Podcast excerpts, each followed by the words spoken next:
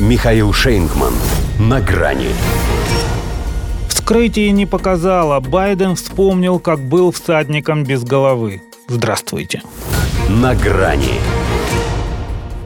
За последние несколько дней он этот анекдот из своей жизни рассказывает второй раз. То есть даже если предположить, что это у него такой юмор, то шутка, повторенная дважды, все равно уже стала глупостью.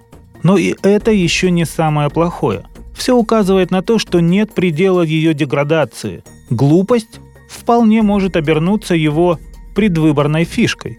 Ну а что? Он и в июле 2020-го это вспоминал. Результат, как говорится, на лицо планирует переизбраться. Вот и проверили на двух целевых аудиториях.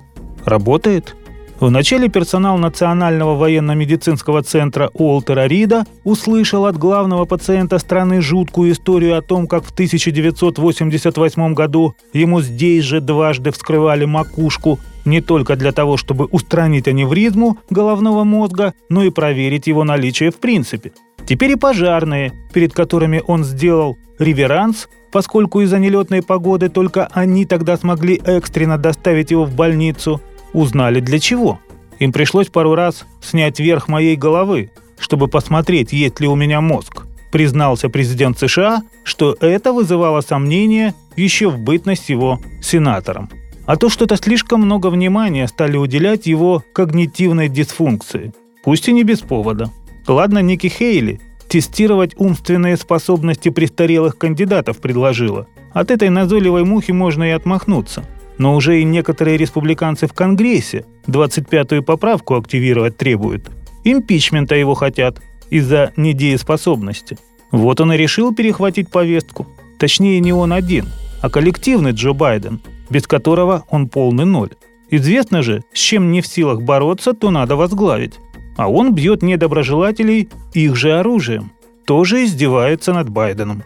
Во-первых, это похоже на самоиронию, из которой вроде как следует, что человек еще вполне себе вменяем, коль способен потешаться над собой. Во-вторых, в этом есть расчет на то, что спасли тогда, спасут и сейчас.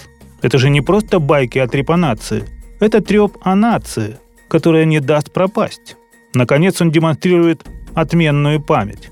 Чтобы там не судачили о том, что он этого парня, который управляет Пентагоном, как звать забывает, и кто есть сам частенько сообразить не может – а тут во всех деталях и интимных подробностях, хотя дело было 35 лет назад. Впрочем, может быть, это просто жизнь начала проноситься у него перед глазами. Правда, к большому сожалению для тех, кто хотел бы уже побыстрее, со скоростью черепахи. Самое интересное, кстати, он не рассказал. Сохранил, видимо, интригу на всю предвыборную кампанию, так и не уточнив, что именно тогда показало вскрытие. Хотя и так понятно, что мозг там, скорее всего, обнаружили. Но в единственном числе. Вот с мозгами все-таки проблема. А Гудвина среди тех, кто пытался понять, что у него в голове, не нашлось.